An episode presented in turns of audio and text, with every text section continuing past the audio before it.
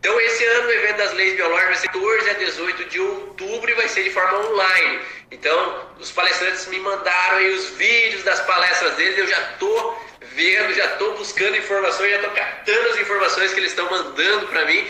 E a, vamos publicar esses vídeos, então, entre o dia 14 a 18. Serão praticamente três vídeos por dia. Iam ficar certinho três vídeos por dia. E surgiu um grande palestrante aí que não dá para negar, né? Que é o Christian Flechet, que é um francês, que vai falar então, um pouco mais sobre a biodecodagem, biodecodificação e, e vai falar um pouco do, dos estudos que ele está trazendo para o Brasil agora, que o ano que vem vai sair a primeira turma de decodificação biológica aqui no Brasil. Então, do dia 14 a 18 serão várias palestras, serão 16 palestras que irão ser disponibilizadas de forma gratuita e online. Então, cada dia a gente vai liberar nos horários específicos as palestras dos, desses palestrantes para você poder assistir e poder captar o máximo de informações sobre as leis biológicas e técnicas integrativas. Então, sim, nós vamos apanhar já para quem já faz a inscrição, a gente manda um e-mail falando um pouco do que são as cinco leis biológicas, das informações com relação a uma introdução já do conteúdo para você. E lá no evento vai ser um aprofundamento. Então, aquilo que você ouviu nos cursos vai ser um pouco a mais, vai ser além daquilo que você já ouviu e com o objetivo de você ter outros conhecimentos a mais ali naquele momento. Para quem não me conhece, eu sou Ivan Bonaldo, sou idealizador do evento das Leis Biológicas Experience. Trabalho faz mais 12, 13 anos aí com a microfisioterapia, nova medicina germânica, as leis biológicas e hoje acaba então trazendo um pouco mais é, é, essas informações e tentando transmitir para outros profissionais da área da saúde que possam utilizar no seu dia a dia também esse conteúdo para que possa ajudar mais e mais pessoas. Chega um momento, né, Rafael, que a gente parece que chega um limite nos atendimentos, parece que a gente consegue ajudar até certo número de pessoas e a gente quer ajudar mais. Então, o fato de transmitir esse conteúdo é para ajudar mais e mais pessoas para conhecerem também sobre as leis biológicas. Então, vou pedir agora para você também se apresentar. Quem é você aí? Bom, eu sou, meu nome é Rafael Hirata, eu também sou fisioterapeuta, é, trabalho aí com a microfisioterapia, leitura biológica também aí desde os tempos do Ivan aí, né, lá em, lá em Londrina, né, Ivan? Passamos um tempo juntos lá. Bons tempos! É, passei, então, trabalhamos já há bastante tempo nessa área aí, estamos na lida. E o, e o, legal desse tipo de evento, né, Ivan, assim, para quem não conhece, se interar mais, né, sobre, sobre esse mundo, né, e para nós profissionais, assim, o que eu acho que é, que é super interessante é que além da parte teórica, da parte técnica toda que nós estudamos, é, tem a, a, experiência clínica, porque a experiência de cada um é diferente, né? Cada um tem uma experiência clínica diferente, é, tem, é, é, é então essas particularidades, vamos dizer assim, do, das experiências que eu tenho, que você tem, que todos esses profissionais têm aí, é que soma demais para a gente, né? Uma coisa assim muito engrandecedora, eu digo assim, sempre que essas experiências são é, é, é, são os pulos do gato, né? Como diria o Afonso, que sempre falava, o pulo do gato dos negócios aí, né? É, exatamente. É, são detalhezinhos ali que é só vivendo, como dizem, no campo de batalha, né? Que é na parte prática da vida aí que a gente consegue, às vezes, captar as informações e associar, né? Porque lá no curso a gente recebe mastigadinha assim, endoderma, mesoderma, ectoderma, constelação e tal. E como que é essa junção né, na prática? Como é que coloca o estômago pegando outro órgão junto e associando essas informações aí para que a gente possa é, trabalhar o paciente de uma forma global e completa, né? Que esse é o objetivo principal.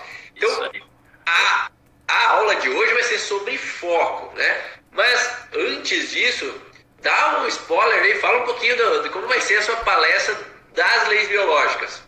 Conta aí, então, pessoal. Então, nós vamos falar um pouco aí sobre. Eu venho trabalhando muito na área, assim, que é uma pergunta que eu sempre fazia, né? Então, assim, a gente ajudava as pessoas, encontrava os conflitos, ajudava elas. E, mas eu sempre tive aquela, aquele negócio assim de ajudar a, a, a minimizar as chances dela sofrer aquilo, aquilo de novo, né? De, é, é, porque senão ela fica, fica um ciclo, né? Ela vai melhor, mas volta e tal. Então eu sempre venho estudando já há muito tempo essa, esse lado. Então isso me trouxe algumas experiências. Nós usamos alguns equipamentos, por exemplo, né, que mensura a variabilidade cardíaca, mensura o sistema nervoso autônomo.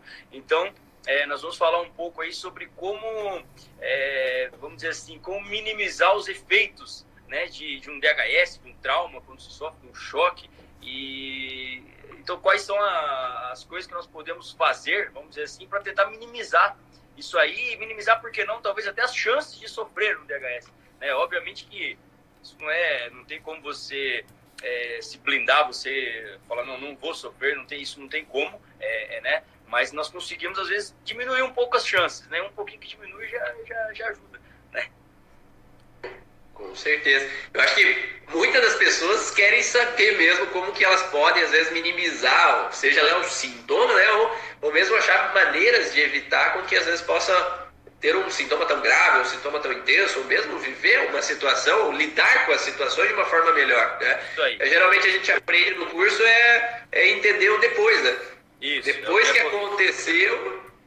Quais são os processos que envolvem, como né, estimular, mas não como minimizar, vamos dizer assim, né? Como é, nos tornarmos um pouco mais, é, não seria resistentes a palavra, mas como minimizar mesmo as chances disso, como preparar o nosso organismo, a nossa mente para lidar melhor com essas situações todas e, e, minimizar um pouco essas chances aí. Né? É isso aí. Muito legal. Então, hoje, agora, né, o pessoal está querendo saber do foco, né? Foco, concentração, o que, que, é isso, como é que posso trabalhar isso. Então, me diz uma coisa, eu sei que tu tem sobre esse assunto. Como é que tu faz esse curso? O que, que tu aborda aí? É, falo bastante. Nós temos um programa, que nem eu falei, eu venho trabalhando muito nessa área da performance, de produtividade, etc. Então, é, nós temos um programa aqui, né, que, que nós trabalhamos desde o, o, passado lá, né, aquele problema lá atrás que pode estar atrapalhando, que pode estar interferindo, e o pós, né, em preparar, em, em, saber como a pessoa pode desenvolver essa capacidade de ser mais produtivo, de ter mais... E o foco e a concentração está diretamente relacionado com isso, né? Então, como a pessoa pode conseguir desenvolver essa capacidade, uma capacidade maior de foco, de concentração, para ela poder ter resultados melhores em qualquer aspecto que ela for utilizar isso. Né? Então nós abordamos todo esse, esse, esse processo aí, vamos dizer assim.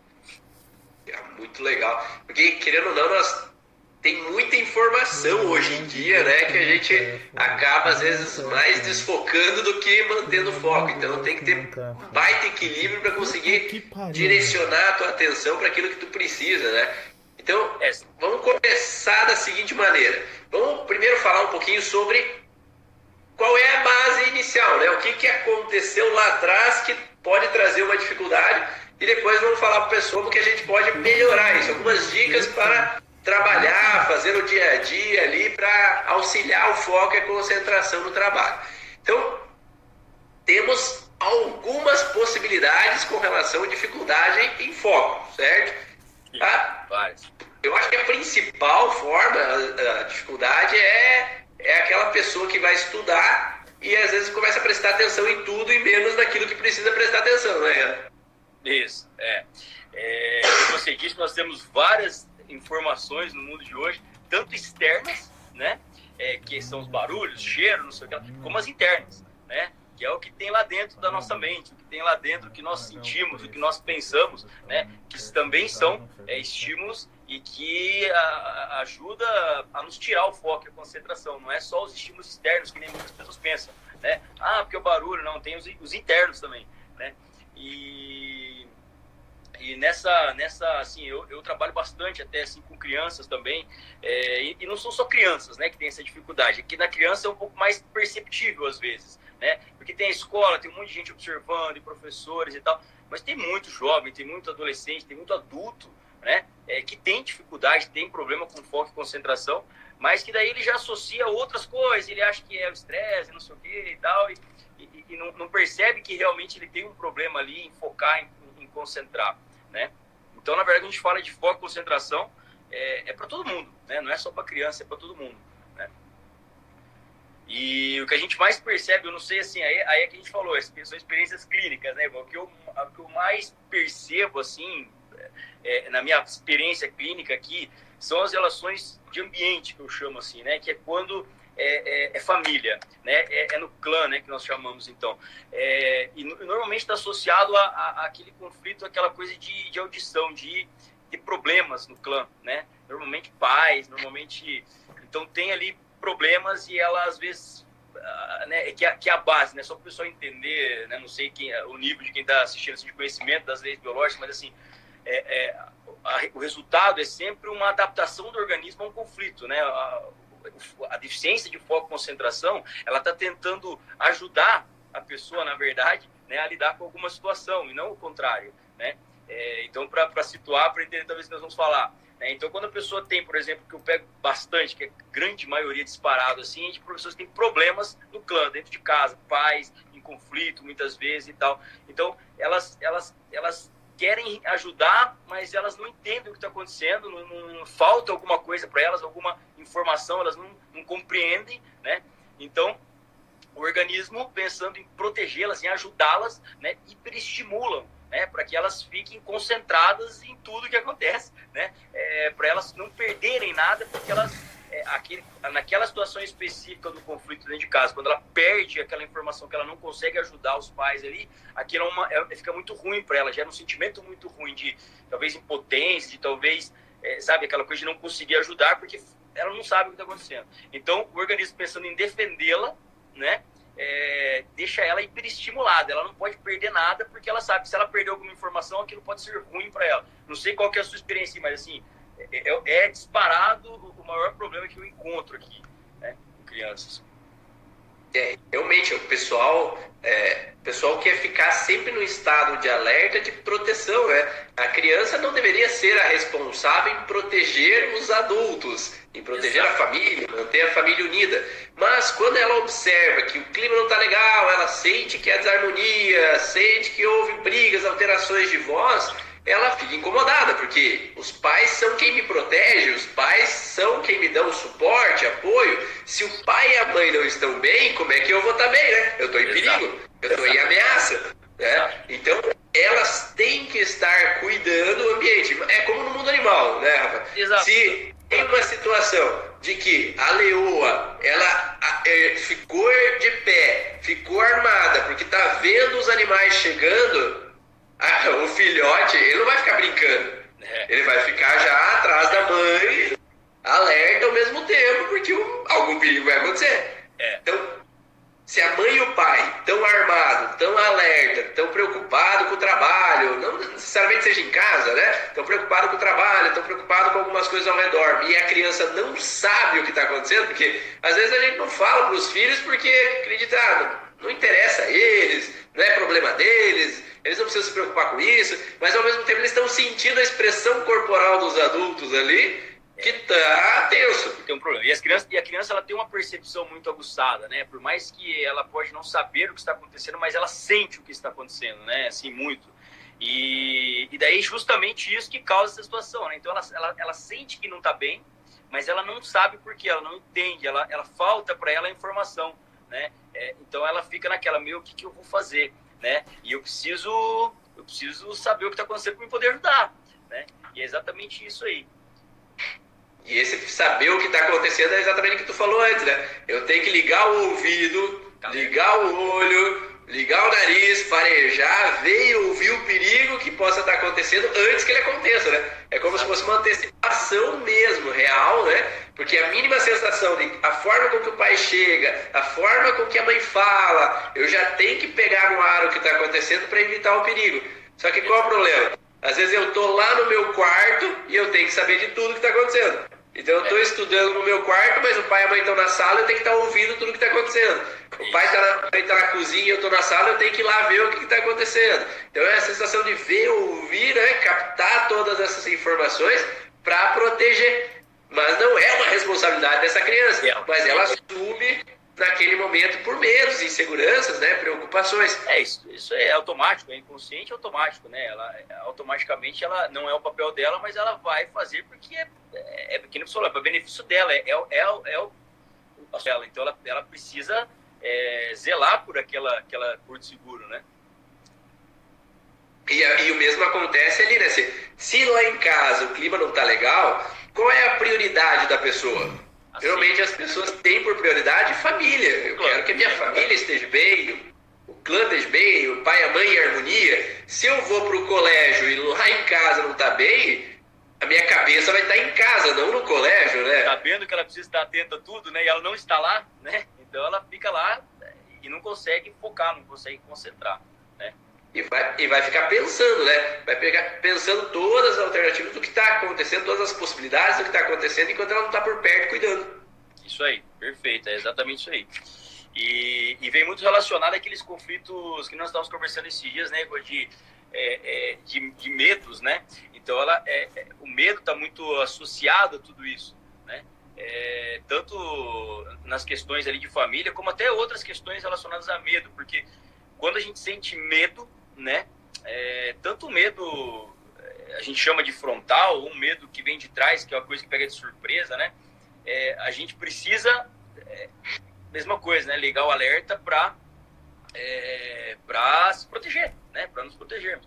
Então, mesmo dentro de casa, como tem outras situações de medo, medo é um, é um sentimento muito presente nesse tipo de, de né, nessa, nessa dificuldade de foco e concentração. Também eu, eu, falo assim do que eu percebo aqui na minha experiência. Né? Ele está muito associado, né, a isso. Confere aí.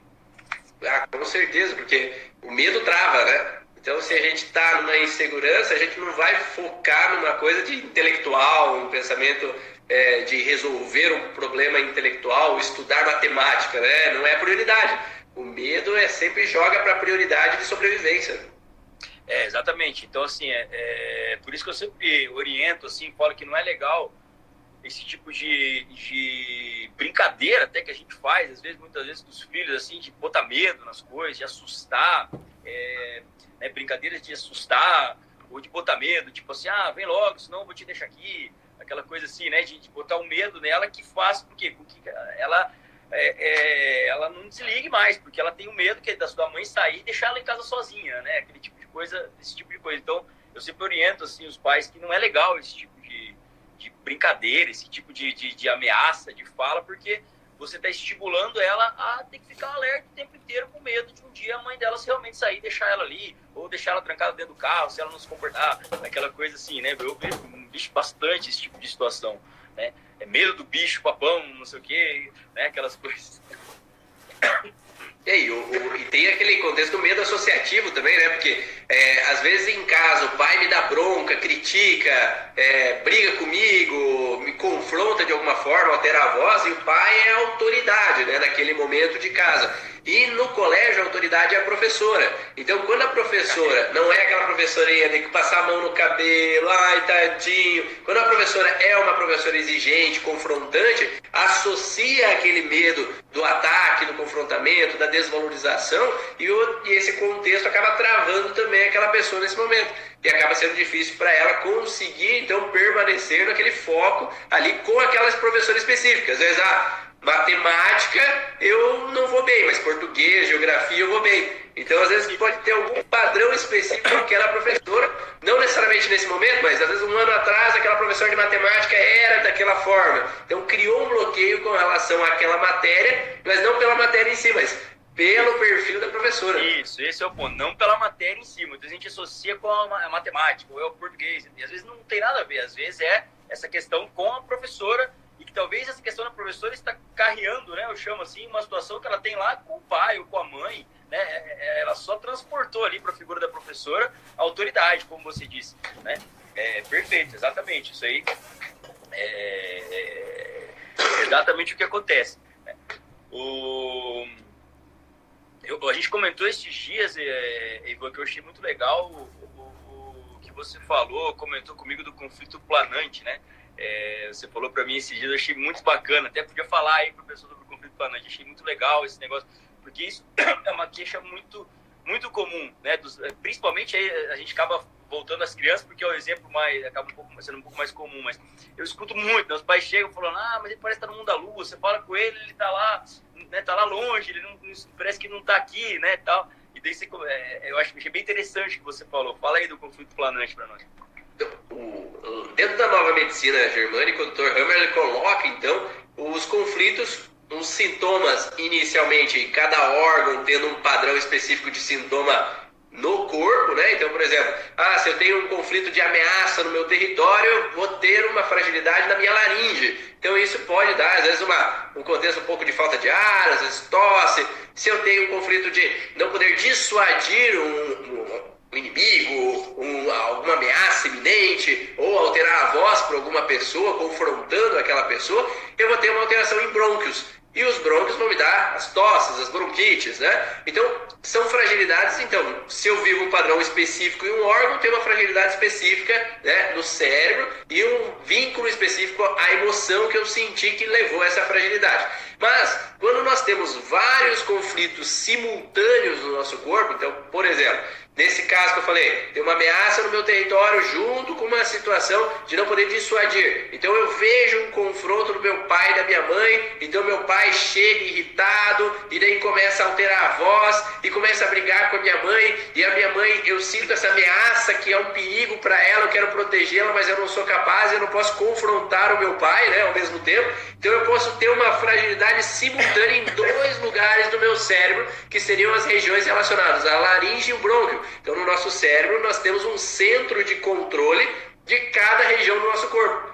Então, existe um centro de controle que controla o coração, um centro de controle que controla o movimento das pernas, centro de controle que comanda, às vezes, as alergias, né? a pele, a epiderme. Então, cada região do cérebro tem um, um lugar específico que comanda cada região do nosso corpo. Quando nós temos uma fragilidade em cada um dos órgãos, essa região do cérebro é fragilizada ao mesmo tempo. Mas nesse caso específico, há uma fragilidade dos dois lados do cérebro ao mesmo tempo, no brônquio e na região relacionada à laringe. Então, para evitar que se torne uma doença tão intensa, de um mal asmático, uma falta de ar, um perigo à vida dessa pessoa, o cérebro ele muda o padrão de um sintoma físico para um sintoma emocional. Então, por isso que muitas vezes as pessoas falam assim: ah, eu tinha bronquite até os seis anos, depois fui curado. Tive bronquite até os nove, depois fui curado. Tomei um chazinho ali, tomei remédio e pronto, fui curado ali. Mas não necessariamente. É Muitas pessoas que acreditam que foram curadas, na verdade, elas começaram a mudar esse plano, né? esse nível de controle cerebral, deixando de ter a laringite ou a asma, para agora ter essa sensação, essa sensação de voar planar, né? Que o Dr. Hammer chama de constelação planante, que é quando há mais de um foco no cérebro ativo ao mesmo tempo e faz com que a pessoa, nesse caso específico, voe. Desliga. Por quê? Ficar naquele ambiente de discussão, naquele ambiente de ameaça, é incômodo. Então, ficar ouvindo meu pai e minha mãe brigando é chato pra caramba, pra não falar o pior. Faz mal, né? Incomoda. Então, é como se eu mudo o foco, eu saio daquele lugar e eu não fico mais ouvindo o que está acontecendo.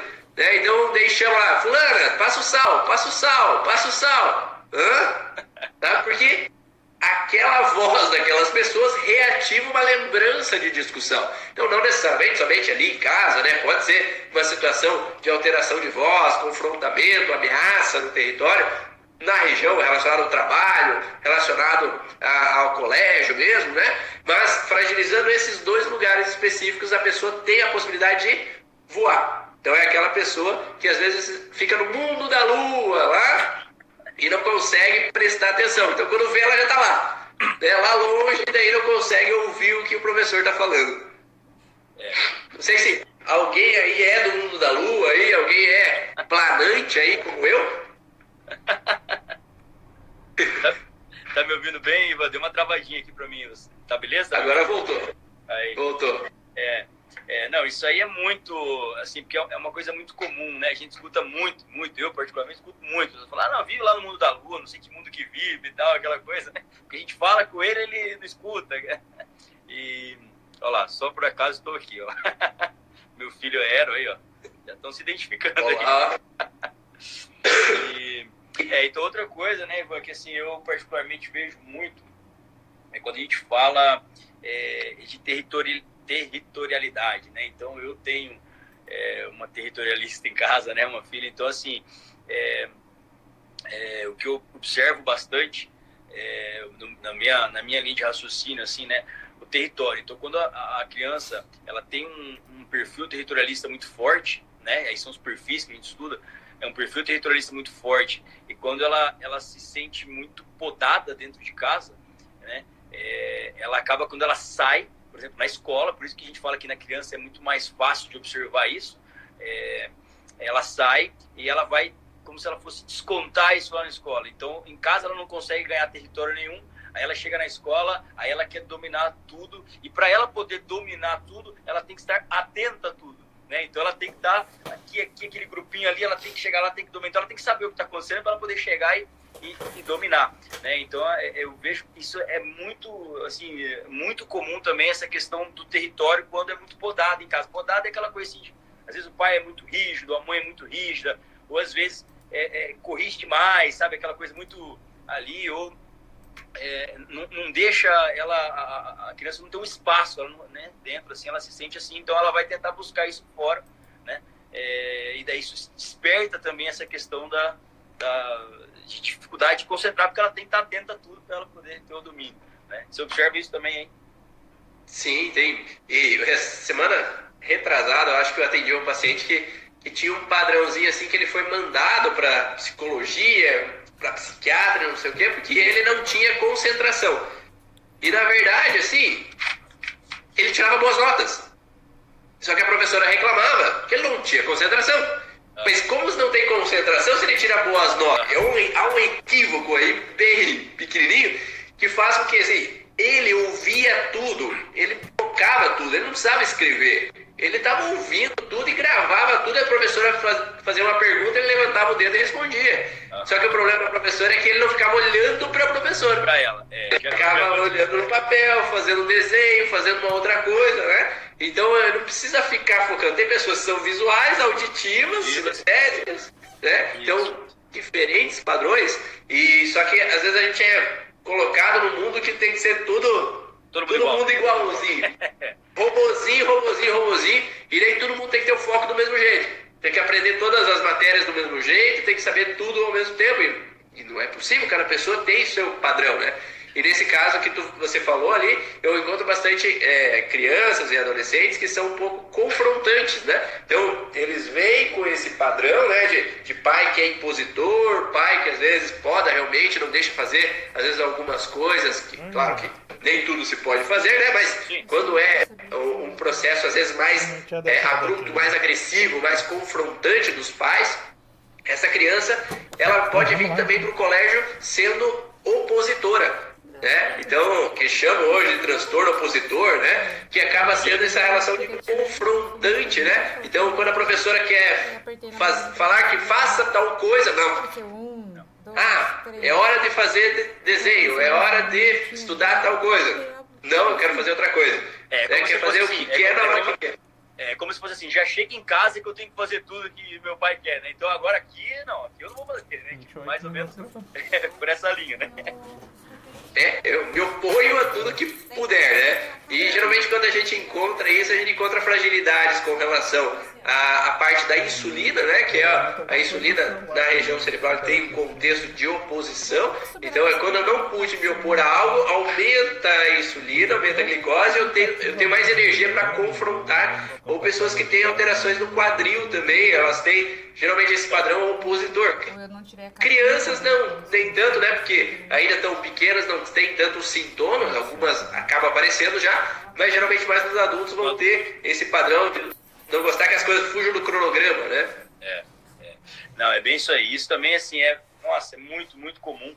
E eu sempre falo assim que quando, quando você pega esse tipo de característica é, depende, é, quando a gente fala de território, né, e já está entrando em outras situações também, mas está é, muito relacionado com essa questão da concentração, pelo menos no, na minha experiência aqui.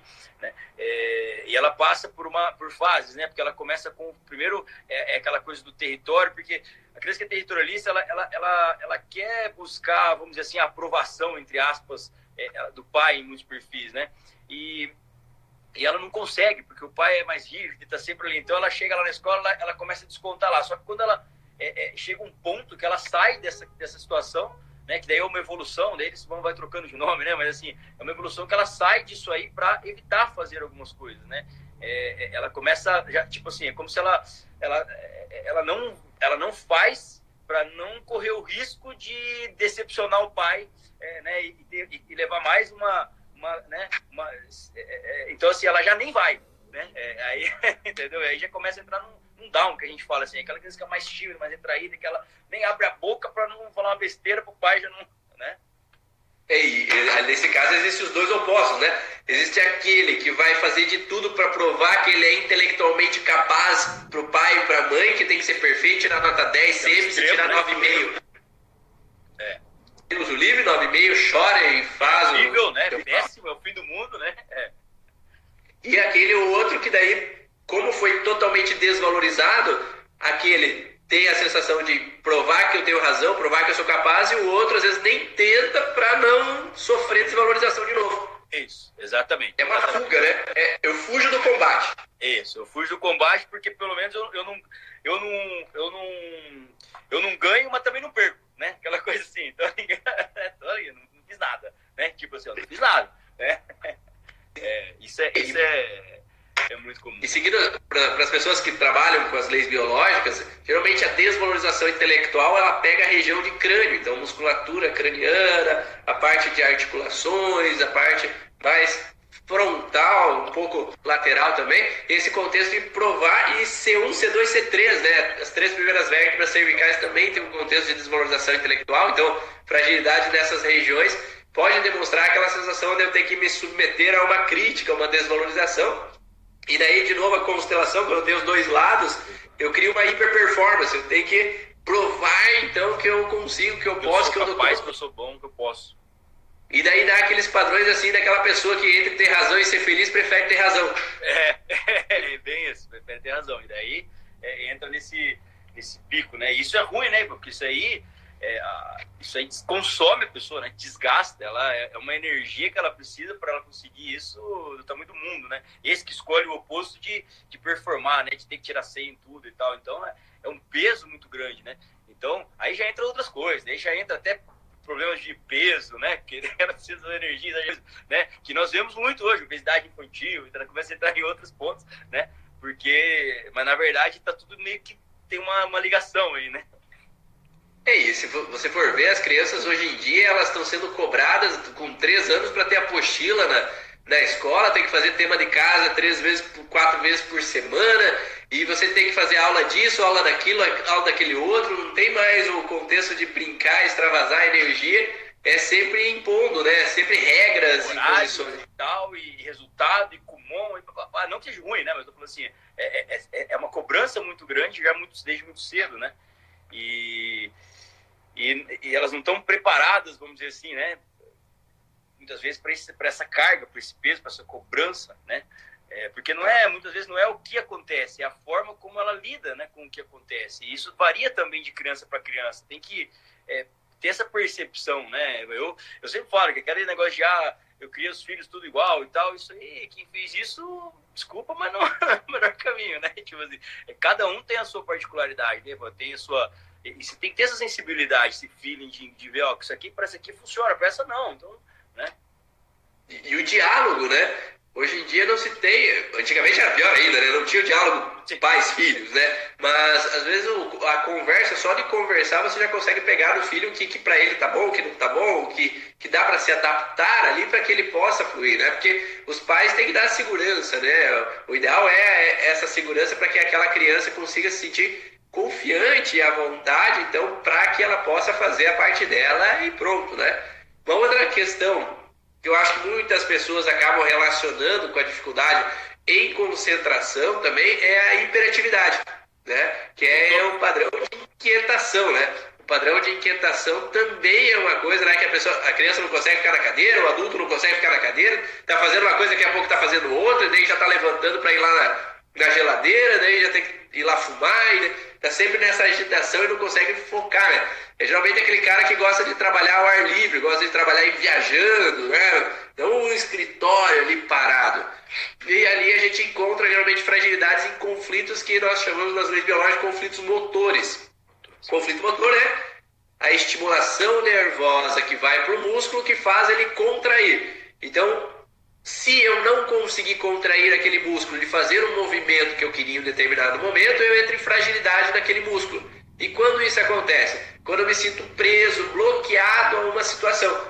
Então, vou dar um exemplo assim poderia ser, às vezes, até é, no parto, onde uma criança, às vezes, não consegue sair, ela está presa naquele lugar do parto, ali no canal do parto, e não consegue sair. Então, ela está encurralada, né? Ela está presa, ela não consegue se mover. Ou uma criança que faz uma cirurgia, onde ela é segura, né? Seguram ela, ela não pode se mover para sair daquele lugar. Isso Vacina, pode gerar uma né? fragilidade.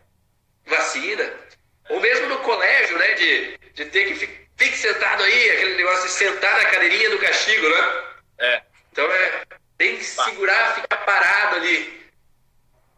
É, é isso aí. Cortou um pouco, você tá me ouvindo bem agora? o meu caiu, meio que voltou aqui, tá beleza? Então tá. Tá beleza agora. Tu encontra imperativos também aí? Encontro, vixe, bastante, bastante, bastante.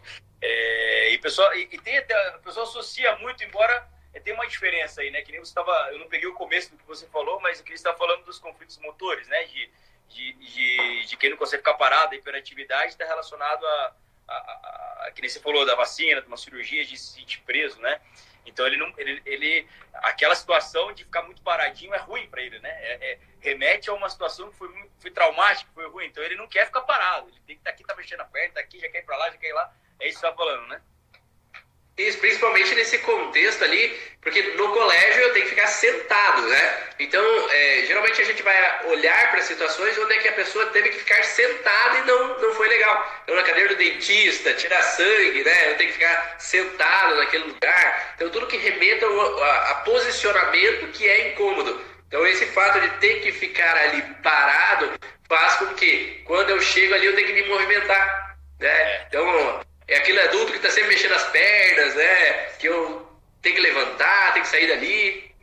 É, e daí muitas vezes os conflitos, é que nem a, a, a fala, os conflitos muitas vezes não estão nem associados a propriamente, propriamente dito à escola, a, ao colégio, à matéria, ou a professor em si. Às vezes é né, só que nós falamos aqui algumas coisas, né? É, que envolve um mundo de possibilidades, de situações, e que, e que o conflitos, esse tipo de conflito vai refletir lá numa criança na escola, ou mesmo num adulto que está no trabalho, ou num jovem que está estudando para o vestibular, ou que está na faculdade, né? E às vezes o conflito, a, a situação que gera aquilo não está ali, é, é, vem de outra situação, né? E que muitas vezes pessoas, é, é, é não, é sempre a escola, a escola, a escola, né?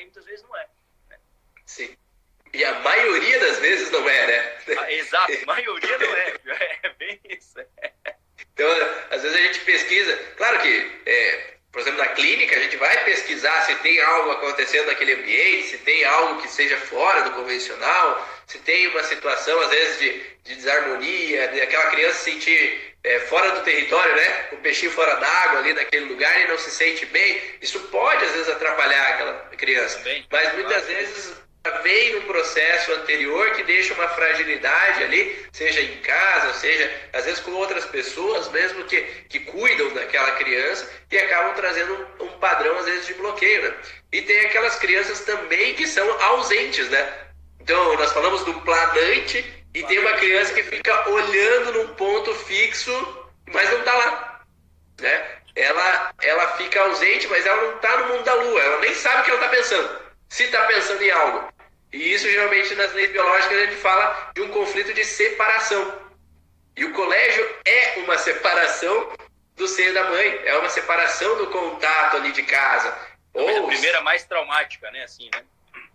Exato. Então é ou uma separação mesmo, que está acontecendo algo na minha casa, onde meus pais, meu pai foi embora. Então aquela criança fica lá sentada, olhando, olhando, olhando para o fundo lá, e nem está ali presente naquele momento, porque ele está num conflito de separação e o conflito de separação gera conflito de bloqueios com memória. Então, às vezes, não é concentração, mas eu não lembro, porque o cérebro entende que se eu não, se eu tentar bloquear a lembrança recente do que está acontecendo, não dói tanto. Não fica tão sofrida aquela separação, ou a morte de uma pessoa. Né? Então, ele bloqueia momentaneamente é, eu atendi um caso esses dias, Ivan, até bem interessante. É, desculpa. É, que ela, tá, ela tinha isso, né? É, a, a hiperatividade, tinha essa, esse, o diagnóstico, né? Que veio com isso de hiperatividade, é, hiperatividade é, déficit de concentração e tal. E, mas ela tinha associado, você ver que interessante, ela tinha associado psoríase, tá? Aqui atrás, bem aqui atrás do, na nuca aqui, e psoríase nas unhas das mãos todas, cara. A menina tinha 9 anos e, e as unhas dela eram, sabe, pô, psoríase é, grossa, assim, né? E, e, o conflito era bem esse, de separação da escola. Então, assim, ela não queria ficar na escola, é, ela ficava, na verdade, sim, ela já ia para a escola, mas aí aconteceu que mudaram ela para ficar o dia inteiro na escola integral. E ela não queria, porque na parte da tarde ela tinha uma prima, e ela ficava no trabalho do pai dela com a prima, e ela brincava, ela adorava, né? Ficar com a prima. E daí, de repente, a mãe dela chegou e falou assim: Não, agora você vai ficar o dia inteiro na escola. E para ela, Não, falou, não quero, de manhã eu fico, mas de tarde não, eu quero brincar e tal. E ela implorava o pai foi falar com o pai, e o pai, assim, ele até queria, mas a mãe falou assim, ó, ela você vê como é que são tudo histórias, né, memórias, né? Ela falou assim, ó, o meu filho mais velho hoje ele tem problemas porque eu cedi demais para ele. Então agora, né, na, na, na, na, na cabeça dela, tentando ajudar, ela falou assim, a pequena não, né? A, a menina não, porque ela era meio temporona, assim, sabe? Ela falou, essa aqui vai ser assim porque o outro eu deixei demais e, e tive problemas. E daí ela falou, não, você vai ficar o dia inteiro, sabe? Aquela coisa assim. E daí a hora que, que acontecia, né? Deixou lá na escola, tem a separação, aquela coisa de né, de não, você vai ficar aqui na escola e tal. E as unhas, né, não conseguiu, é, não conseguia segurar, né? É como se, pai, pelo amor de Deus, não me deixa e pai então, é, é, e daí, meu, é, caso bem, bem típico, assim, que envolveu vários sintomas, um caso bem interessante até, viu, Assim, que eu achei bem, bem bacana. Sim. E, e, é, agora me fez lembrar que tem muitas crianças que começam cedo na escola, que elas passam por várias fases, né? Até a fase de desfraude lá dentro. Sim. da escola. Sim. E essas situações nem sempre são à vontade para essa criança. Porque é. às vezes tem esse contexto de impor a criança no vaso e vai ficar no vaso até fazer o cocô, fazer o xixi, para não fazer xixi na calça.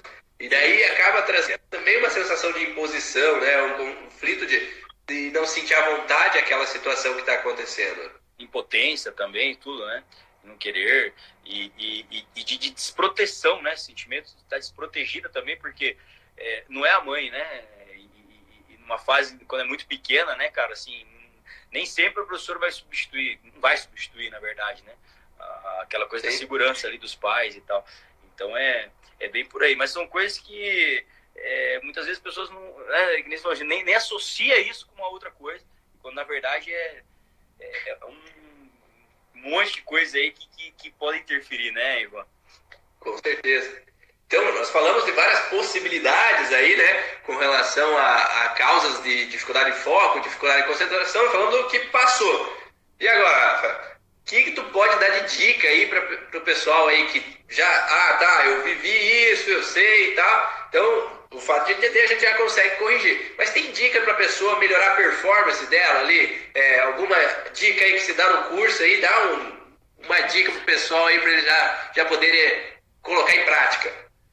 É, eu, eu acho que o principal, Ivan, se pudesse dar, falar assim, ó, fala uma coisa que é o principal, assim, que é o que é, a gente estuda, né, Ivan, muito, né, você também, então a gente estuda e testa várias coisas, né, na gente mesmo, né, depois nos outros, né, então, assim, é, é se fosse para mim dizer uma coisa assim, é, o principal é você ter clareza, ter, ter entendimento do, do, que você quer, de qual o objetivo por trás daquela ação.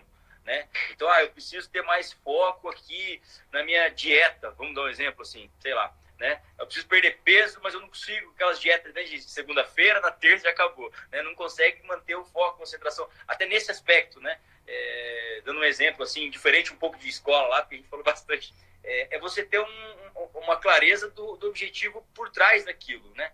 É, não é o emagrecer por emagrecer, é o porquê você quer emagrecer, né?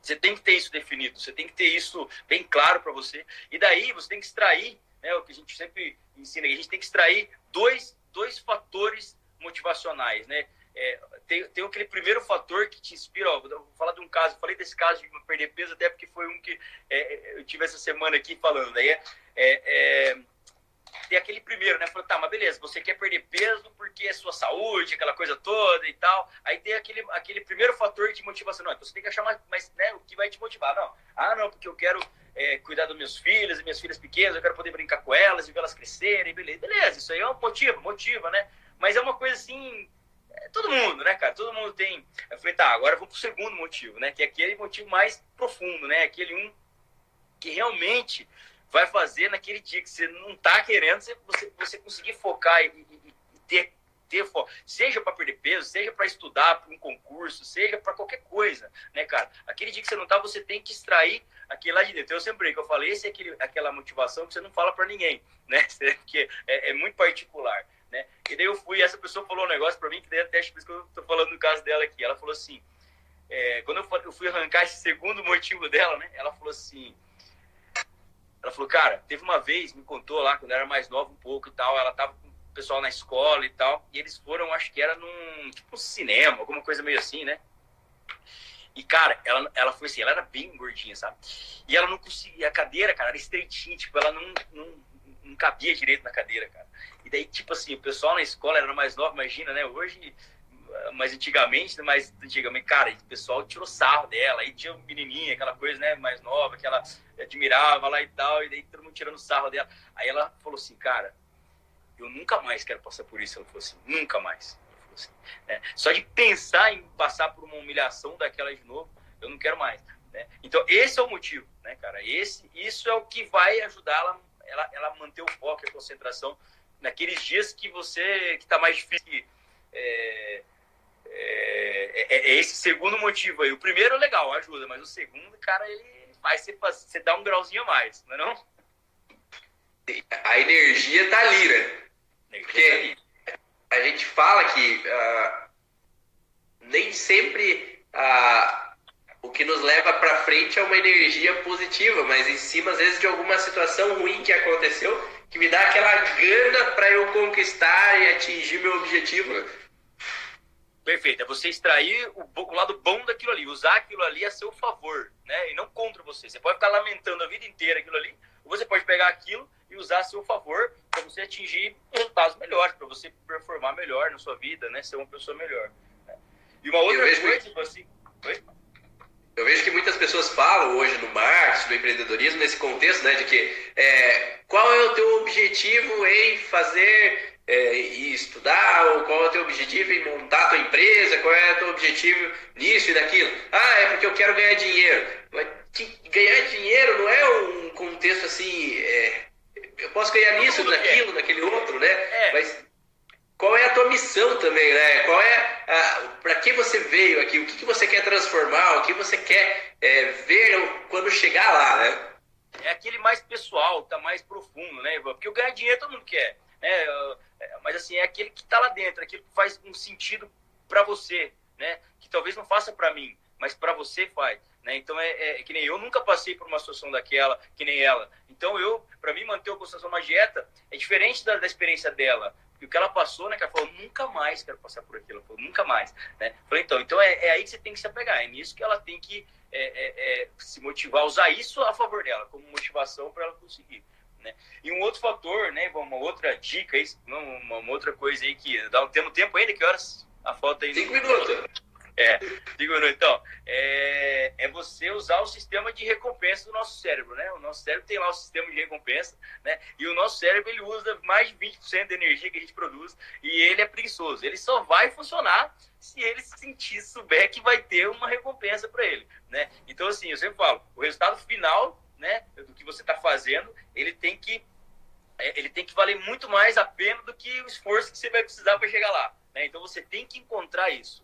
Você tem que encontrar, não, vai valer a pena, né? Então vale esse esforço aqui porque eu vou conquistar lá, né? Então você tem que descobrir, você tem que estar tá, tá, tá, tá com a atenção voltada para isso, para você. E talvez até diminuir, dividir, né? Eu digo assim, você pega um grande objetivo, você não precisa esperar anos para chegar. Não, você divide ele em menores para você estar tá ativando esse sistema de recompensa do seu cérebro constantemente. Então, o primeiro meta, é, o primeiro objetivo é quebra em né, uma grande objetivo em pequenos, né? E atingir esse objetivo, então tá, agora eu mereço isso aqui. Isso aqui já é um, um, um pedacinho do que vai ser lá na frente, né? Então vale esse esforço? Não, vale. Né? Tem que ativar esse sistema de recompensa do cérebro, porque senão também é complicado. O cérebro ele, ele precisa desse combustível aí para ele, ele te ajudar a trabalhar mais.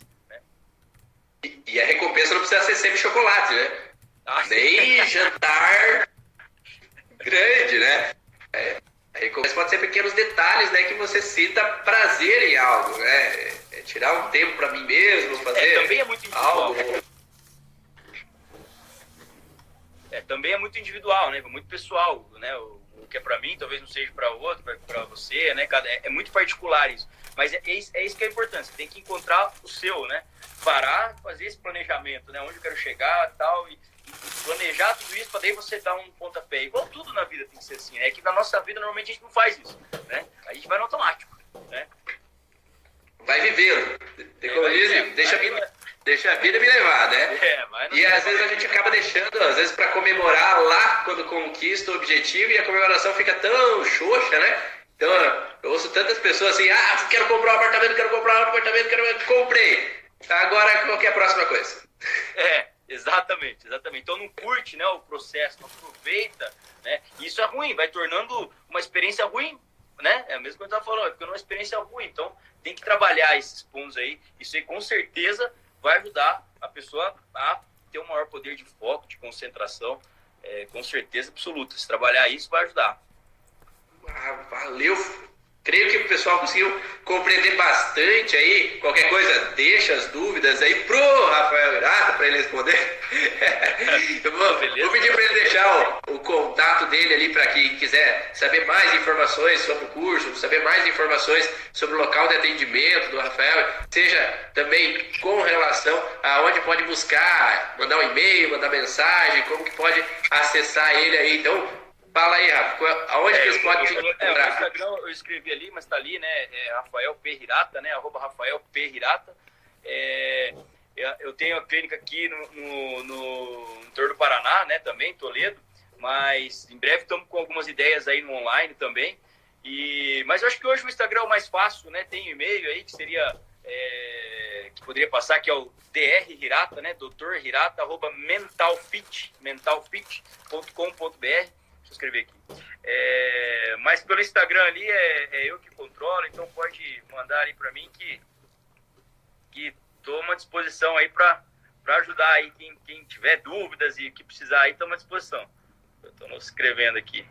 Valeu, Rafael. É, para quem não fez ainda a inscrição pro Leis Biológica Experience 2019 aí, então a, acesse o site www.leisbiológicas.com, faz seu cadastro, já tem quem faz o cadastro já recebe três vídeos dos anos anteriores para saber já como é que vai funcionar o congresso e também para ter já conteúdo já sobre as leis biológicas para você já aproveitar e já conseguir entrar de cabeça aí no mundo das leis biológicas. Eu vou mandando alguns assuntos no meio do tempo também, é, e-books sobre as leis biológicas, vídeos sobre as leis biológicas para chegar lá no evento e você tá pronto então de informações para daí passar para o próximo nível, né? Que são essas palestras aí que vão ser um pouco mais aprofundadas sobre as leis biológicas. Obrigado, Rafael, por ter aí dado essa disposição aí desse, desse horário. Eu sei que a tua semana é corrida aí. Obrigado por abrir essa brechinha aí para conversar com a gente.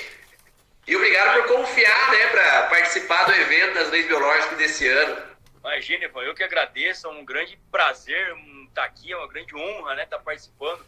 É, ser, assim, é, é, quem puder participar, realmente tem que participar, porque os maiores nomes estão aí. Eu vi que o Rodolfo estava aqui antes, não sei se está aqui. É, é, assim, são pessoas, os, é, é, são os ícones, né, cara? Estão todos reunidos aí. Então, assim, é um prazer muito grande estar no meio desse pessoal todo aí. E vai ser com certeza um conteúdo assim fantástico. Então, quem tiver a oportunidade não pode perder, porque assim é é os melhores vão estar falando aí, assim. Então, mas agradeço muito a oportunidade de estar aqui, estar batendo esse papo aí, acho muito bacana a gente levar informação pro pessoal aí, agregar. E estamos à disposição aí sempre que precisar aí. E parabéns pelo seu trabalho aí, que fantástico, cara. Que você está fazendo aí é muito, muito, muito legal. Valeu, obrigado aí a todos que assistiram essa live de hoje. Quem estiver assistindo aí na, na reprise dos 24 horas da live do Instagram, tenha um bom proveito e eu vejo vocês no próximo vídeo. Tchau! Show, um abraço. Tchau, tchau. Com Deus.